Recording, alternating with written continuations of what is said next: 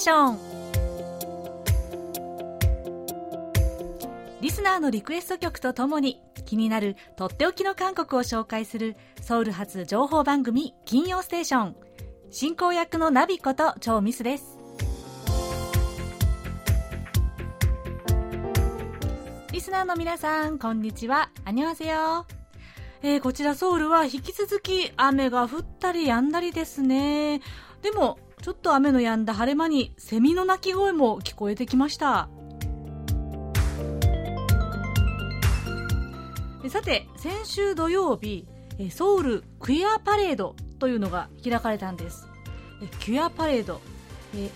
LGBTQ いわゆる性的マイノリティの方々の可視化そしてプライドを称えるというパレードなんですね。日本ではレインボーパレードとかプライドパレードという名前の方がねよく使われているかもしれませんね。うん、で土曜日なんですけれどもちょっと私は用事があって残念ながらパレードには参加できなかったんですよね。ただあの結構周りの友達がたくさん参加していて結構 SNS に、ね、写真とか映像がいっぱいアップされてたんですよ。なので様子はかなりあの伺うことができたんですけれども。でもねその日なんと土砂降りだったらしくて。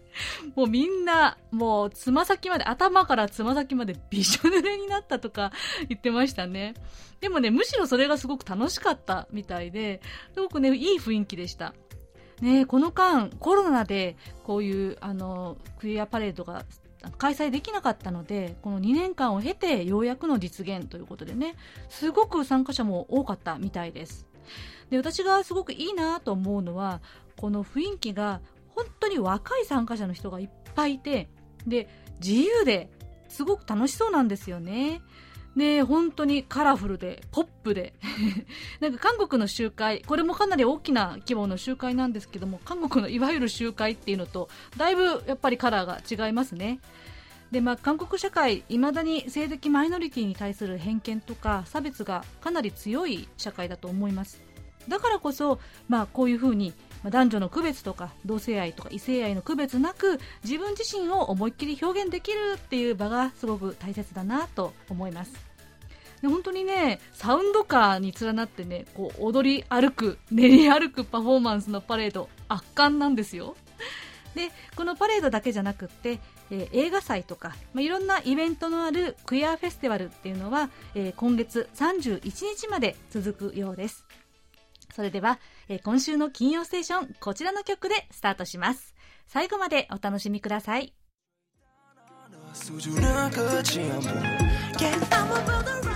お送りした曲は、ボーイズグループのセブンティーンが2017年に発表した曲で、ロケットでした。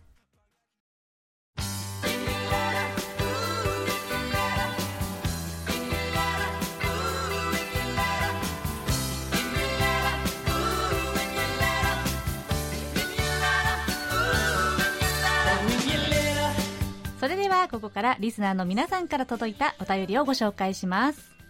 えー、まずはラジオネームどんぐりコロコロさんからです。えー、アニョンハセヨナビさん。はい、アニョンハセヨ。7月1日の放送のおすすめクッキングでビビンクックス、えー、Facebook の写真を参考に作ってみました。辛いのは苦手なので、コチュジャン1対八丁味噌9の割合で作りました。新しいそうめんのメニューが好評でした。暑い夏にビビンクックスを食べて乗り切りたいと思います。毎週欠かさず聞かせていただいております。お手紙は久しぶりになってしまいました。というお便りでした。はい。どんぐりコロコロさん、お久しぶりの手紙、嬉しいです。本当に本当に。ねで、ビビンクス、作ってくださったんですね。で、Facebook に今、あの、お便り係の室田さんも村田さんが写真をアップしてくださったので、え載ってます。私の作ったビビングックスですけれども。はい。で、このタレに味噌を入れるってのいいですね。ポイントですね。これならね、辛いのが苦手な方も結構こうしていただければ食べられますね。うん。私、麺類が大好きなんですけれども、結構夏場はね、この冷たいそうめんとか、あの韓国の冷麺、麺麺は、ちょっと体が冷えすぎちゃうんですよね、冷たくすぎて。なので、このピリ辛のピビンククス、結構よく作って食べてます。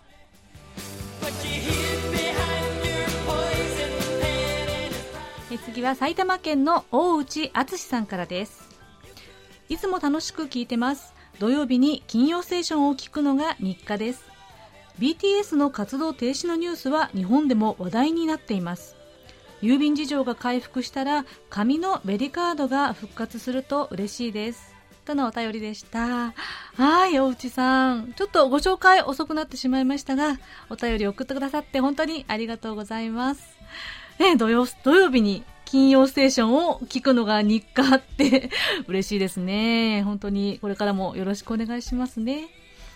で、BTS の活動停止ということでしたが、これ本当にね、日本でもかなりの話題でしたよね。ただ、活動停止ではないそうで、これね、誤報だそうなんですよ。で、当人たちもかなり戸惑っていたようですが、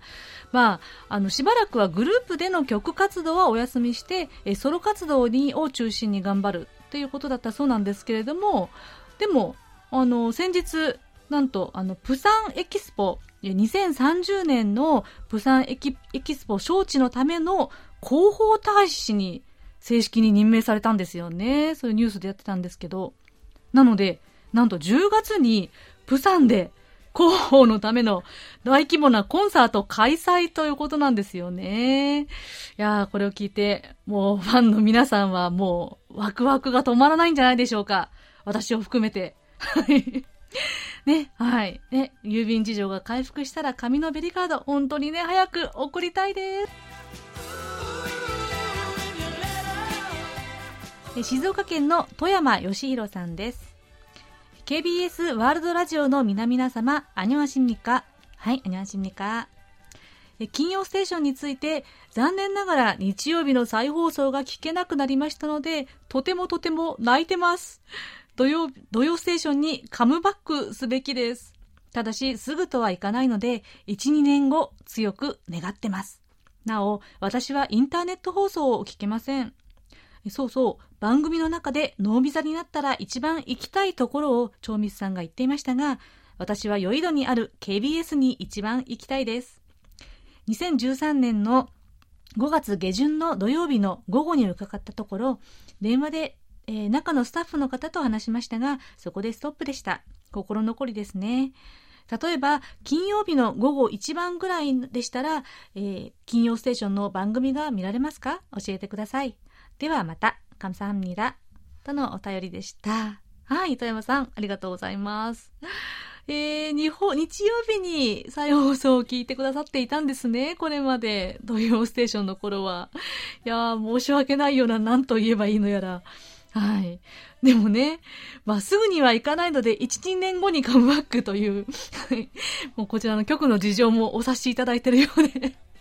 ありがとうございます。まあ、どうなるかわかりませんが、はい、お伝えしておきます、スタッフさんに。でも、この金曜ステーションもね、ご愛聴いただければ嬉しいです。はい。そしてね、ノービザになったら一番韓国で行きたいところ。はい。KBS、ぜひお越しいただいたら嬉しいですね。まあ、金曜ステーションはだいたい水曜日か木曜日に収録してるんですよ。はい。で、今はですね、昔、かなりかなり昔はですね、こう、お客様がいらしてもスタジオというか、この局の方に入れたそうなんですけれども、今は残念ながらもうなかなか対応ができないということで、中には入れないそうなんですよ。ただ、あの、見学ホール、KBS の見学ホールはいつでも訪問が可能ですので、ぜひお越しの際には言ってくださいね。まあ、それだけじゃなくても、良い度、ね、国会議事堂とか公園とかあって見どころあるので、ぜひ遊びに来てくださいね。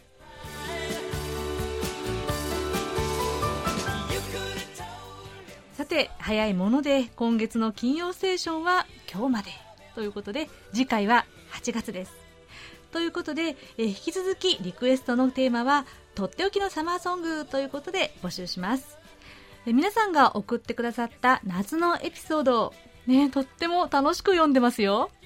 なので8月もどんどんご紹介したいと思います。ぜひぜひ送ってくださいね。お便り、本当に本当にお待ちしてます。えー、お便りはメールアドレス japanese.kbs.co.kr または番組ホームページの日本語放送へのメッセージをクリックして書き込んでください。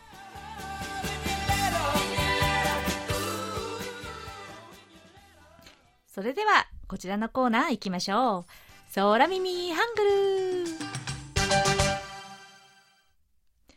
韓国語のフレーズや歌の歌詞が日本語に聞こえるという空耳ハングル空耳ミュージックのコーナーです。今日は岩手県の細田誠二さんからの空耳ハングルです。以前、メアリさんが山手線の空耳を投稿されました。よ、ヨギとかとっても面白かったです。それで山手線の第2弾を作ってみました。という、えメッセージをいただきました。おー、すごいですね。いや、では早速行ってみましょうか。え日本人のミミちゃんと韓国人のソラくん、今日も山手線に乗りました。五反田駅から池袋駅を目指します。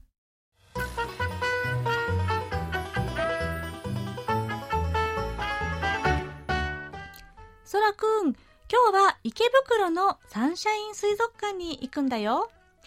えー、っと、この駅で乗るんだけど、ここは何駅かな？ゴー、丹田？あ、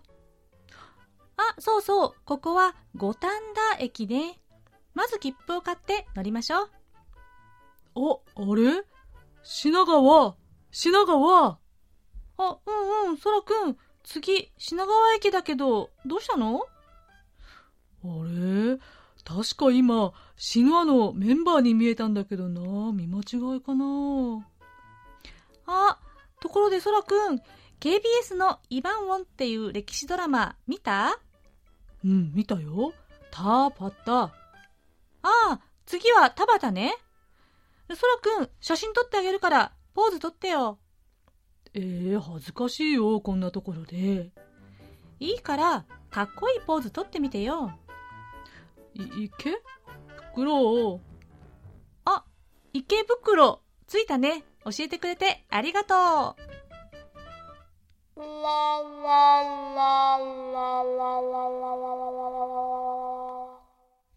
はい。わ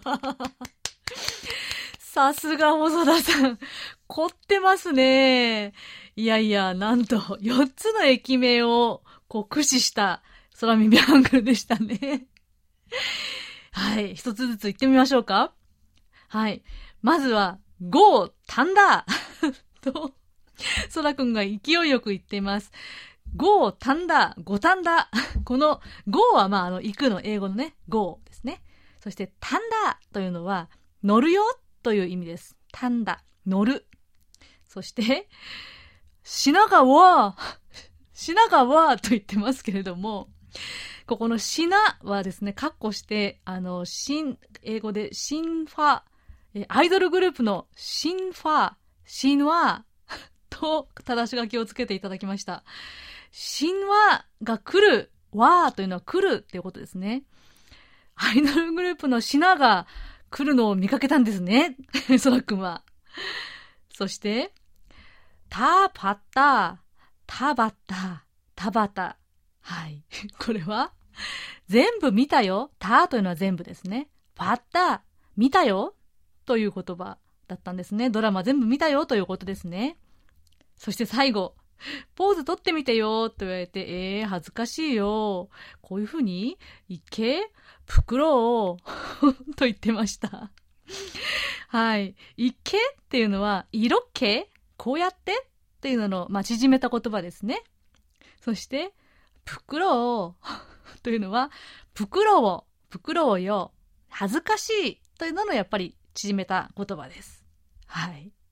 なので、えー、こうして恥ずかしいなーって言ってたんですね。池袋、池袋。いやー、これ大変だったでしょうね、考えるの。いや、面白いなちょっと品川の部分はね、苦戦されたんじゃないかなと感じましたけれども。ね、この駅名シリーズ、秀逸ですね。もし、また見つけたら、ぜひ送ってくださいね。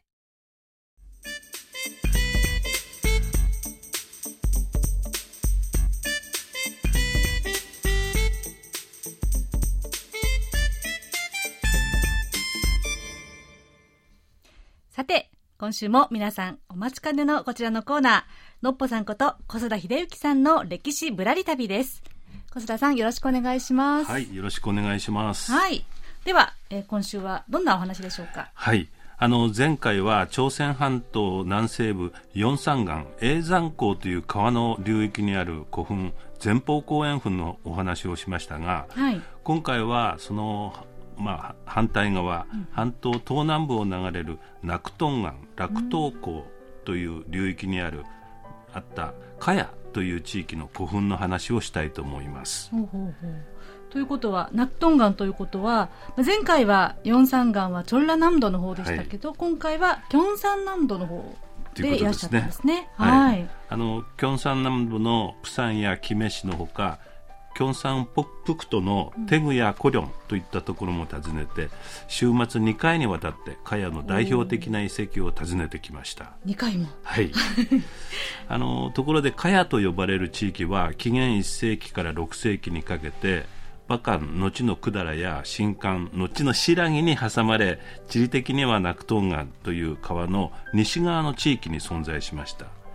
ただしカヤといっても同時代の新羅や百済のような一つのまとまった国家ではなくていくつかの小国が集まって作った緩やかな連合体を指すと言われているんですね、そのカヤにもいろいろなカヤがあって時代とともに攻防変遷をたどりました、はい。実はこの茅をテーマに今年10月から来年3月にかけて千葉県佐倉市にある国立歴史民族博物館と福岡市にある九州国立博物館で特別展が開催されることになっています。そうなんですね、はい、うん、当時の日本、まあ、和と言われてた頃茅は最も緊密に交流した地域なんですね、うんうん、和は茅との交流を通して鉄器や土器など当時の先進技術を入手し日本の紀元5世紀は技術革新の世紀だったと言われるほどなんです、うん、つまり和の歴史を知るためには茅の歴史にも目を向ける必要があるというのが特別展の趣旨だそうです。ああそうなんですね。あの実はこの特別展こう一昨年ソウルの国立中央博物館で開催されていた茅の企画展。これが展示品がそのまま移動したという形の巡回展という位置づけだそうですね。はいそうなんですね実はそのソウルの国立中央博物館で開催された後その年2020年に国立歴史民族博物館と九州国立博物館でも開催される予定だったんですけど、うん、まあ、新型コロナの拡大で延期されていました。ところでカヤは大きく分けて6つの集団と地域があったと考えられていて例えば最初に出現した金環カヤと呼ばれる小国連合はキメ市にと今キメ市というところに拠点を置いたんですけど、はい、大カヤと呼ばれる連合王国はその中心地を現在のキョンサンプクとコリョンというところにおいて、その影響範囲を最大に拡大した後西暦562年に新羅に統一されるまで存続しました、はい、まあ、今回私が訪ねた訪ねたのはその金環カヤと大カヤの遺跡ということになります、あのキメといえばナクトン川が海に注ぐ河口付近にあって川を挟んでプサンと隣接して今、プサンに行くためには必ず利用するキメ空港があるとこなんですね。そうですね、国際空港ですよね。はいうん、この空港があった場所は、もともとは内海、湾になっていた場所で、そのことを示すのが、ボアンドン遺跡、鳳凰堂遺跡の貝塚展示館です。うん当時の人々がキメ湾を利用して漁を行って牡蠣など魚介類を食べて暮らしていたことを示す貝塚でこの貝塚は1907年に日本の考古学者の手で韓国で最初に考古学的発掘調査が行われた場所と言われています。この貝塚は紀元前後から5世紀にかけてこの一帯に大勢の人々が暮らして、まあ、金環貨屋の中心だったことを示しています。貝塚からはですね中国の清の時代の貨幣コインが見つかっていてその当時から中国と交流があったことを示しています。このポンワンドン遺跡のすぐ近くの丘陵にあるのが大聖堂テソンドン古墳です、はい、こんもりとした丘の上に3世紀から5世紀にかけての石角墓、まあ、石を四角に積んで囲んだ墓が大小300基余りあって内部から大量の土器や鉄器が見つかっています。実際にですね発掘当時のままの墓の様子を見ることができる展示室があるんですけどこれを見るとすでに墓がお墓があった場所の上に別の墓のまあ、その墓の一部を壊して新たな墓が築かれていたことが分かります。あの展示されているのは3世紀後半に作られた金環家屋の支配階級の墓ですがそれから100年後の4世紀後半にその墓の上に新たに石角棒が作られました、まあ、こうしてかつての墓の上に新たな墓を作るという形式はテソンドン古墳群でしか見られない得意な現象だそうです。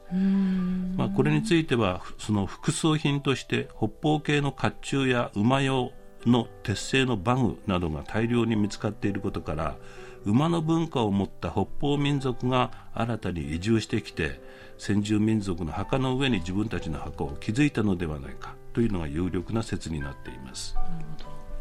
さらにテソンドン古墳群のお墓の特徴として埋葬された本人のほかに棺の中や棺のそばから別の人間の骨が見つかることなんですね、うん、いわゆる純葬と言われる埋葬の形式で身近な親族や従者が殺され一緒に葬られています。テソンドン古墳群では多くのお墓から1人から5人の殉葬者が見つかっています、うん、また副葬品としてはですね大量の土器や鉄製品が見つかっていますが巴型銅器という青銅製の歯車羽車のような形をした青銅器が見つかっています。同じ青銅器は日本の古墳でも見つかっていてこれを作るための鋳型も見つかっていることから日本で作られてこちらに輸入されたものと見られています。うんそうなんですね、はい、この巴型銅器はテソンドン古墳でしか見つかっていませんがとりわけ88号墳と呼ばれるお墓からは13個も見つかっていてこれだけ大量に見つかるケースは日本でも例がないということからこのお墓の埋葬者は自分の権力や威信を見せつけるために和との交易を独占し、まあ、その交易品を厳しく管理統制していたのではないかと考えられています。うんうんそしてこの巴型銅器が何に使われていたかなんですけど、はい、兵士の盾の装飾用の飾りとして使われたとみられその様子はそのテソンドン古墳群の中の公園の中に騎馬軍団の像が作られているんですけどその騎馬の縦の様子からも見ることができます。なるほどもう一つ日本との関係を示す遺物として筒型のシリンダーのような青銅器が見つかっています、うん、これも日本の関西の古墳で多く見つかっていて、まあ、空洞になっていてその中に風を通すときれいな音が出ることから例えば槍の持ち手の部分にこれをつけて槍を振り回すと音が出るといった仕掛けに使われていたとかあるいは何らかの宗教儀式に使われたのではないかと考えられています。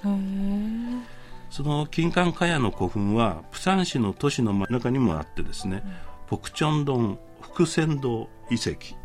古墳群と呼ばれています、はい、テソンドン古墳群と同じく小高い丘陵の尾根の部分を中心に200基近くの古墳が埋まっています、うんまあ、ここは朝鮮戦争当時多数の避難民が押し寄せバラック小屋を建てて暮らした場所で1969年に住宅地調査で古墳の存在が確認され、まあ、その後10回にわたって全面的な発掘調査が行われました、うん、このポクチョンドン遺跡古墳群からは鉄製の甲冑が大量に見つかっていて1箇所の遺跡から見つかった甲冑の数としては最大だと言われています。その甲冑はあの首や腕手の甲などを保護できるように精密に作られていて茅のまあ優れた鉄器の加工技術を示しています。なるほど。でこういう古墳たち、まあ、その写真をでご覧あの見せていただいたところによるとどれもこう似てますよね。同じように、はい、あの丘の頂上の付近に作られていてすごく風景が似てるなという感じですよね、はい、そうなんですよね、はい、それで人々が暮らす平地ではなくて人々が、まあ、見上げる山の頂上に墓を作るという風習はその後もえー、見られる茅独特の埋葬文化なんですね。その様子や様子は茅最大の古墳群と言われるコリョン市にある地産道古墳群でも見ることができます、はい、この古墳群はテグからバスで1時間コリョンという町にありましてテソンドン古墳もポクチョンドン古墳も縦穴式の石灰が地下に埋まった構造で、まあ、噴球つまり土を持って丸くした円墳は持たない古墳なんですけど、うん、地山丼古墳群は下から見上げると山のその頂上部分に、えー、丸い噴球円墳ですね、うん、が至る所から見ることができます。うんそれでテソンドン古墳やポクチョンドン古墳では見られなかった円墳丸い墳丘が地産道古墳ではなぜ見られるようになったかというと内部の石積みの石灰墓の構造が大きくなるにつれて、まあ、それを覆い隠すために墳丘つまり土盛りが必要だったと考えられているんですね。地産丼古墳群は西暦400年から7世紀にかけて、まあ、山の頂上から稜線に沿って700基余りの円墳が作られていますがまあ、なぜ山の頂上部分に墓を作るのかというと、うん、人間は死んでも来世で生き返るという来世思想があって、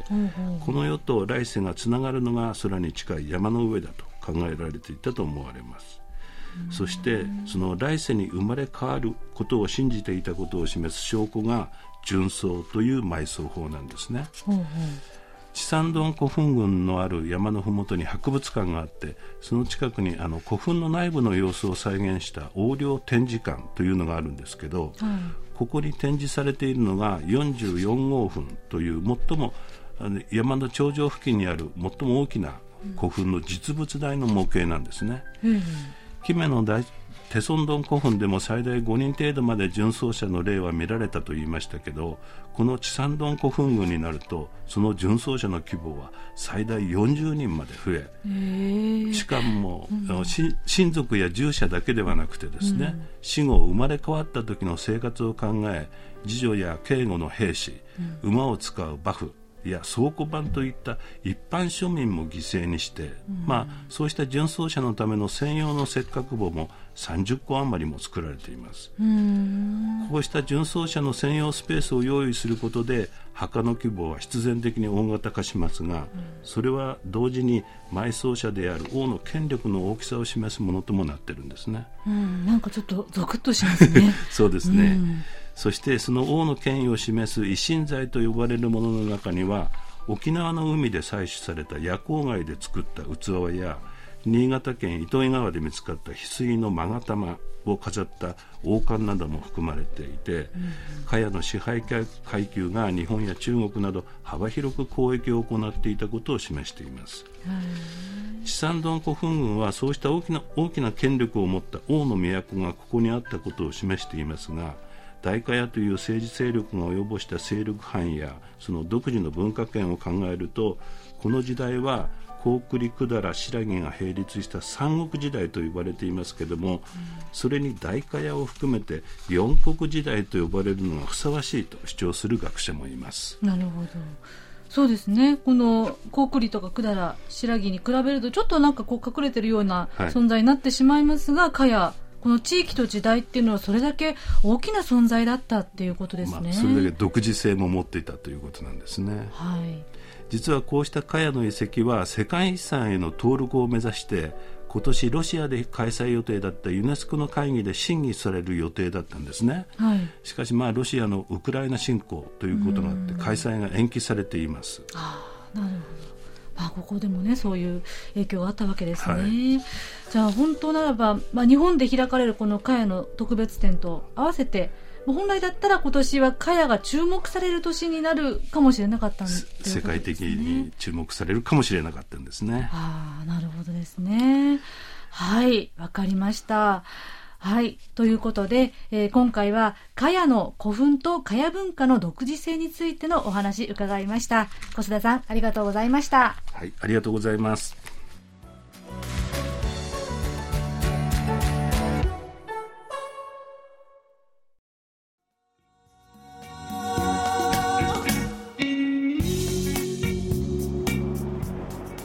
した曲はグループコナが1996年に発表した曲で「ウリエパムンダンシネナッポダアルンダッタ」私たちの夜はあなたの昼より美しいでした。こちらは先ほどお便りをご紹介したラジオネームどんぐりコロコロさんから夏といえばこの曲かな。以前 KBS で聴いた曲で思い出しました。とのメッセージを添えてリクエストいただきました。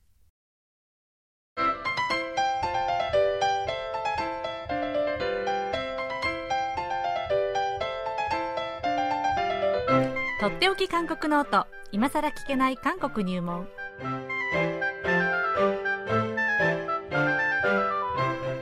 韓国に長らく滞在され現在福岡大学人文学部東アジア地域言語学科准教授の尾形義弘さんが韓国社会のどんな疑問にもお答えします。ということで尾形先生こんにちは。こんにちは。はい。どうもどうも。はい、よろしくお願いします。よろしくお願いしますはい。では早速ですが今週の質問です。えー、匿名希望さんからのご質問で、えー、尾形先生に質問です。統一教会はなぜ韓国の宗教なのに日本人の信者が多いんですか？というご質問が来ています。はい、はい、話題のですね、えーうん、そうですね、最近、うん、まあ、話題というか、えー、えー、この間、安倍元総理が殺害されるという大変な事件が起きまして、いやはや大変な事件が起きましたね、えー、はい。うん、韓国でもおとても大きく報道されましたね。はい、はい。うん、でそのまあ殺害事件に関してですね日本ではこうテロとか、ね、民主主義への挑戦なんていうことも言ってこう、えー、どうもこう焦点がずれているようなところもあるんですけども、うん、えー、まあ、今回の事件は政治目的ではないということが少しずつこう分かっている状況の中で、まあ、テロとはちょっと言えないんじゃないかと。えー、それからまた、ああいうふうな形で、えー、容疑者が、うん、えー、まあ、元総理を殺すというふうな方法しか取れなかったということのことが、うん、えー、まあ、そもそも日本社会の民主主義が何か危機に瀕しているんじゃないかと。いうふうに言える事件だったんじゃないかと思うんですね。そうですね。うん、はい。で、まあ韓国ではですね、やはりそのご質問あったように、統一教会というのが韓国から始まった、えー、宗教ということで、うん、えー、まあ、そういったところからも関心が集まっていますし、えー、元統一教会の幹部という人がですね、うん、えー、こう謝罪の記者会見をやったりというような形でこう、えー、やはりニュースになっています。はい、で今日統一教会と言いますえー、っていうの名前が一番ね、まあ、知られてますけれども、うん、今、名前は変わっていて、うん、世界平和統一、えー、家庭連合という名前になってるんですね。うん、えー、で韓国では、えー、トンイル教とかトンイル教兵、えー、なんていうふうにですね、うん、えー、まあ、統一教とか統一教会という言葉でやっぱり未だに、えー、知られているというのが、まあ、現状で、えー、キョンギ道のカピョンというところに、えー、本部があります。はいで、この、まあ、あの、まあ、便宜上ですね、統一教会と言いますけれども、統一教会、えー、1954年にですね、うん、えー、ムン・ソンミョンという、えー、人が、始めた宗教です。うんうん、えー、当初は世界キリスト教統一神霊協会、えー、という、えー、名前でソウルに設立されたんですけれども、うん、まあ、これがあ後にですね、えー、2013年から、今、えー、世界平和統一家庭連合というふうに名前がなっていて、うんうん、えー、その始めたムン・ソンミョンさんもですね、えー、今もう亡くなっていて、えー、その後後継者争いなんていうことも起きたりして、うん、えー、現在は、えー、ムン・ソンミョンさんの妻である、えー、ハン・ハッチャという方がえー、総裁ということになるようです。はいで、えー、韓国でやはり非常に有名なあ、まあえー、宗教で、うん、えー、ただ韓国の伝統的なキリスト教会からは異端とされているんですね。そうですねまあ、一応、キリスト教系ということではあるんですけれども、うん、えー、やっぱり、えまあ、異端であると。で日本ではそもそも宗教自体がなかなかこう、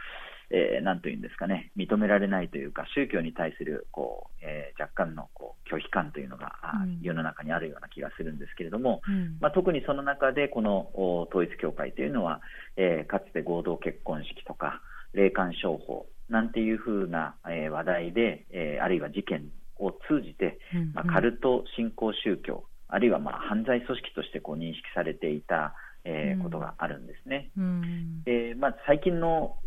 まあ、若い人っていうんですかね、あの最近はあまり話題になってなかったので、えー、知らない人はもしかしたら知らないのかもしれませんけれども、うん、まあ、あのこういった統一教会という名前が変わったのもですねそういった過去の、えー、悪いイメージ、えー、から、まあえーこうね、脱却しようというそういった意図があったのかもしれません。うんうん。この統一教会、韓国においてはですね非常に多彩な経済活動を行っていて、まあ、もしかしたら宗教活動よりも経済活動に重点があるんじゃないかと言われるぐらい、えー、なんですね。まあ、逆に言うと、それだけこう、えー、日常の中にですねこう浸透しているとも言えるんですけれども、例えば、えー、教育の場で、えー、ですね、えー、学校法人ソナハゴン、えー、ソナク学園あるいはチョンシン学園という、うん、えー、そういう、まあ、統一教会の名前が前面に出てはいないんですけれども、えー、その統一教会の、まあ、関連の学校法人がありまして、うん、えー、そこがですね小中高、えー、私立のですね、うん、えー、学校を持っているんですね。うん、えー、でまあ、あの一般には実はこうそこが統一教会の系列の学校であるということが、えー、実はそんなに知られてなかったり、えー、するというところもあります。えー、それからですねさらにメディアも持っています。うんうん、えー、世界日報、世芸日報というね、えー、もうこれ、えー、普通にメジャーなあメディアとして韓国で、えー、存在してますけれども、うん、日本にも、えー、世界日報というふうな形で活動はあるようなんですけれども、うん、えー、韓国ではもう本当に、えー、普通のですね、大きい新聞なんかと同じように、えー、活動しているメディアになります。うんうん、はい。でアメリカにもやはりメディアを持っていて、うん、えー、ワシントン・タイムズという新聞新聞になります。そうなんですか、えー、はい、ワシントン・タイムズと聞くと、なんかね、こう普通にメジャー新聞のように、えー、感じるんですが、まあ、ワシントン・ポストとは違ってですね、ワシントン・タイムズという、えー、これあの統一教会の持っている新聞、えー、メディアえー、ということです。はい、でその他にもですね経済活動という意味ではですね、えー、株式会社も持っていまして、うん、株式会社イルファーという、うん、えー、一つの和と書くイルファーという会社があるんですが、えー、ここも非常に有名なあ企業で、えー、メッコールという麦コカ麦のコーラですかね、うん、えー、なんかで有名なんですけども、そういったこう飲料水とか、えー、まあ、そういったものを主に扱っている有名な企業あの非常にもうそこここにですね、うん、えー、統一教会系列の会社とか、まあ、学校とかっていうのがあってですね、うん、えー、こう異端というふうには言われてますけれども、まあ、それほど特別だという感じではなくて、うん、はい。でまああのー、ね、ご質問にあったように、なんで日本日本に信者が多いかと。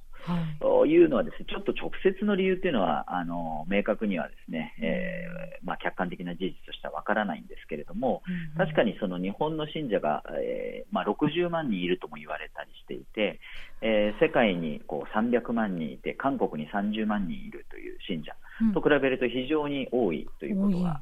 になりますね。はい。まあ、ただ、えー、やはりどこの宗教もそうですけども、信者の人数っていうのはね、えー、統計としてそんなに明確になかなか出てこないので、まあ、どこまで信用していいのかわからないんですけれども、やはり日本に多いというのはまあ事実のようです。うん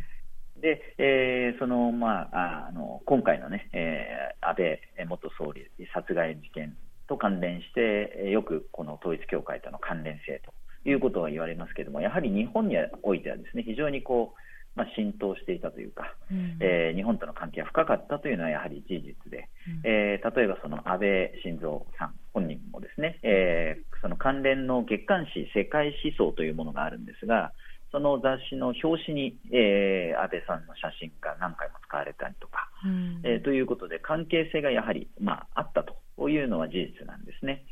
えー、あるいはその関連の団体ににの行事にビデオメッセージをですね、うん、えー、安倍さんが送っていたりとか、うん、まあ、最近になって少しずつこう日本でも報道はされてますけれども、うん、これは、えー、まあ、多くの人がね、え知ってる事実なんですけれども、うん、えやはり日本との関係っていうことでいうとですね、その統一教会の、まあ、教えの中に、アダム国家韓国と、アダムとイブのアダムですね、えアダム国家韓国に、えとって、堕落したサタンの国、エヴァの国家、エヴァ国家、日本っていうのは、うん、えー、貢いで食材をすることが求められているという、そういう教えがどうやらあるというふうに指摘されているんですね。うん、えー、ですから、日本の、まあえー、中での活動で得たお金等をですね韓国にこう貢ぐというか、うん、えー、韓国の本部の方にこう持っていくんだと、うん、えー、そういうことがあ言われたりしていると。まあ、ただあの、まあ、統一教会の方ではちょっとこうニュースなんかで見たところでは日本での活動をしたお金がですね、え韓国にこう吸い取られているというようなことはないみたいなことを言ってましたので、うん、まあ、どこまでが事実かちょっと確認はできないんですけれども、うん、まあ、そういうようなことが言われていて、えー、実際、その合同結婚式とかでもですね、うん、えー、韓国人男性と日本人女性が結婚して韓国にこう住むというケースが結構多いですね。であのまあ、特にその韓国の農村地域の、まあえー、男性と日本のある程度こう社会的地位があったりとか、うん、えー、お金を持っていたりとかそういった女性があ韓国にこう、えー、嫁いでくるという形でこうマッチングがなされていたりとかっていうことも言われています。で、えー、韓国にこうそうやってですね、えー、来て住んでる方も結構いらっしゃいますし、うん、日本にもそのやはり統一教会の法人があるわけですけれども、うん、えー、1964年に日本法人、えー、宗教法人として設立されて、うん。えー、いるんですが、これ、あのまあ、今言ったようにその統一教会の日本をですねこうサタンの国なんていうふうに言うところからすると、うん、どうして安倍さんが、えー、その統一教会系の、ね、雑誌に載ったりとか、うん、えー、関係性が深いんだという、ちょっとこう腑に落ちないところもあると思うんですけれども、はい、えー、まあ、実はその統一教会っていうのはですね、うん、えー、国際勝共連合と。ういうものを設立しているんですね、これは1968年になるんですが、うん、えー、これ当時、その安倍さんのおじいさんである岸信介が、えー、協力をして、えー、反共産主義保守政治団体として国際協商連勝共連合と。共産主義に勝つというね、うん、えー、そういう政治団体を設立、えー、韓国に設立し、日本にも設立すると。いうのの、うん、まあ、協力関係にあったと。まあ、当時、えー、の時代背景を考えるとですね日本もそうですし韓国も、えー、共産主義、えー、にこう立ち向かうというえー、いわゆる反共というのが非常にこう重要視されていた時代でもあったので、うん、えー、その反共といったところでその、まあ、共鳴したところがあるのかなということが言えると思います。えー、さらにですね、まあ、今のその統一教会の名前が平和統一家庭連合というふうにあるようにですね、うん、えー、家族というものを非常に重要視すると。ただその家族っていうのが非常に保守的な家族観、えー、ですね、えー、まあその男性中心の、えー、女性が男性に尽くすというようなそういった家族観がですねどうやらあるようで、まあ、そういったところももしかしたら日本の保守政治、えー、こう政治家たちとの、えー、親和性なんていうのがあったのかもしれません。えーまあ、この辺は少しずつちょっと日本でもこう報道が始まっていますけれども、うん、えー、まだまだなかなか明らかにされてない部分があるようなので、うん、まあ、今後、日本における、えー、その宗教の政治利用、あるいは宗教が政治を利用して、えー、自分たちの成し遂げようとしたことをこう進めてきたとか、えー、そういったところがもしあるとすればですね、えー、そういった関係性っていうのが究明されていかなきゃいけないんじゃないかなというところなのかなと思います。なるほどですね。はい。なので、ご質問にあったように、なぜ韓国の宗教なのに日本人のという、まあ、質問というよりは、はい、その線引きというよりは、まあ、イデオロギー的な、政治的な背景という方から、まあ、これからの究明が進められていくんではないかなというところですね。まあ、少なくとも日本と統一教会の関係というのは非常に深かったというのは、まあ、確かだと思いますのでね。はい。はい。わかりました。ありがとうございます。えー、ということで、えー、今日は韓国の宗教である統一教会についての、まあ、お話、ま背景や歴史についてもお話をいただきました。はい。では、来月は8月にお目にかかりますね。はい、はい。ということで、とっておき韓国の音、今更聞けない韓国入門宛てに皆さんどうぞお気軽にご質問をお寄せください。では、そろそろお別れの時間です。クロージングは、レッドベルベットのアンニョンヨルン。こんにちは、夏です。太陽、焼けた頬、海、自転車と弾けるような夏を全身で迎えるポップなサマーソングです。それでは、レッドベルベットが2019年に発表した曲、アンニョンヨルン。英語名でパラダイスをお送りしながら、今週の金曜ステーションお別れです。 次回は8月5日の金曜日にお目にかかります。お相手はナビこと超ミスでした。皆さん、안녕히계세요。